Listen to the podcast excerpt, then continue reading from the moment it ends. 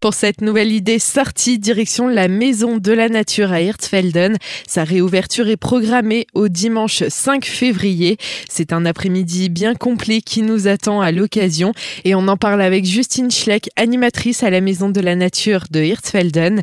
Un après-midi qui s'ouvrira avec des observations d'oiseaux en hiver réouverture de la Maison de la Nature, en plein hiver, euh, nous avons décidé de mettre le focus sur les oiseaux des mangeoires, car autour de la Maison de la Nature, nous avons une biodiversité assez euh, foisonnante et en hiver, nous alimentons une grande mangeoire qui est visible depuis un observatoire euh, en bois non loin. Donc un ornithologue de la Ligue pour la protection des oiseaux, monsieur Bertrand Scar, sera présent toute l'après-midi pour vous accueillir entre 14h et 17h.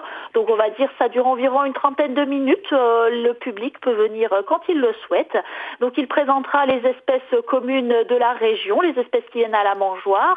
Euh, il précisera euh, ceux dont elles se nourrissent et surtout il donnera les bonnes pratiques afin de pouvoir euh, démarrer une séance de nourrissage chez soi. Une fois que vous en aurez fini avec l'observation des oiseaux dans la nature, ne partez pas tout de suite. Une exposition se tient aussi à la Maison de la Nature. Nous allons ouvrir notre bâtiment ce dimanche 5 février après-midi car au rez-de-chaussée de la Maison de la Nature, se trouvera une magnifique exposition par l'artiste peintre plasticienne Barbouilletto.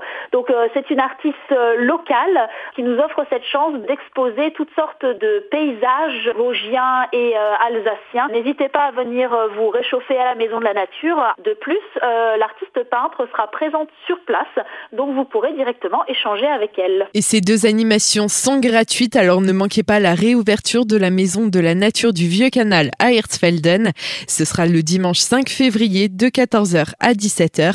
Bien sûr, vous pouvez retrouver le programme complet sur le site vieuxcanal.eu.